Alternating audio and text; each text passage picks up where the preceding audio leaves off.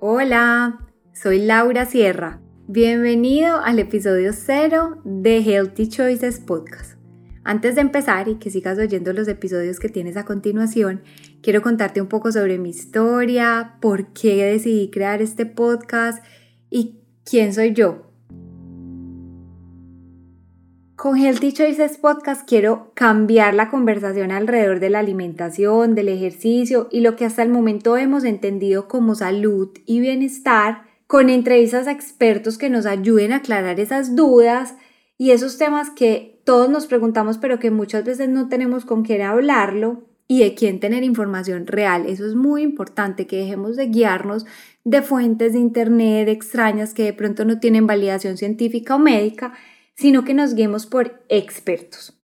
La intención es que sintamos que tener un estilo de vida saludable, que alimentarnos bien, hacer ejercicio, sentirnos bien con nosotros mismos y con los demás es algo fácil, es posible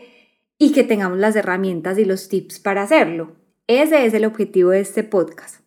¿Y quién soy yo, Laura, la persona detrás de este micrófono? Bueno, definitivamente hace 10 años era una persona completamente diferente no me preocupaba mucho por saber si lo que comía era saludable o no, si hacía ejercicio lo hacía con poca motivación, el sueño no era una prioridad para mí y no pensaba realmente mucho en cómo manejar mis emociones, cómo controlar mi mal genio y no creía que todo esto podía estar interrelacionado y estar muy ligado a mis hábitos y a mi forma de alimentarme. Y fue después de vivir un año afuera de Colombia, una experiencia que fue muy enriquecedora y muy linda para mí, pero cuando regresé con unos kilos de más y viendo una persona que realmente no me gustaba, no me estaba sintiendo bien, empecé a tener unas molestias, unas enfermedades que antes no tenía, reflujo, dolor de cabeza, gastritis, estaba muy bajita de energía y tenía además el autoestima más bajo porque claro, me estaba viendo diferente en, en, en mi cuerpo. Entonces empecé un plan de alimentación con una nutricionista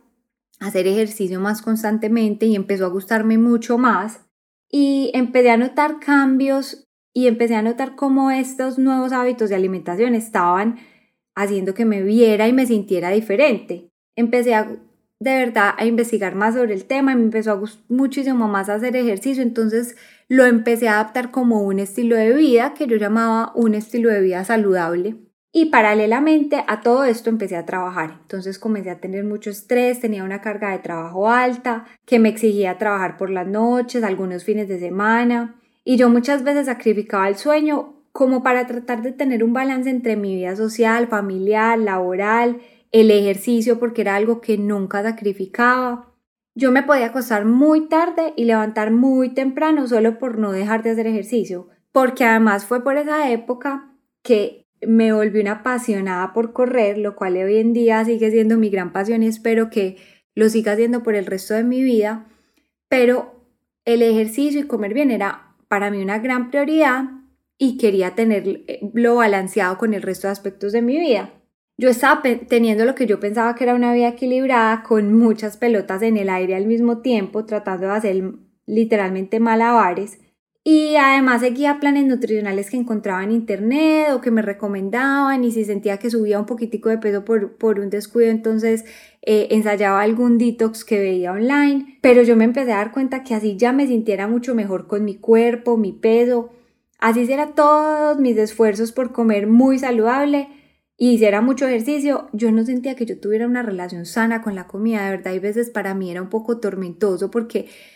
eh, quería controlar demasiado poder comer sano y eso, o lo que yo consideraba sano, y realmente me generaba hasta, hasta un problema psicológico. Entonces, eh, empecé a evaluarme estos hábitos y qué tan sano era desde el punto de vista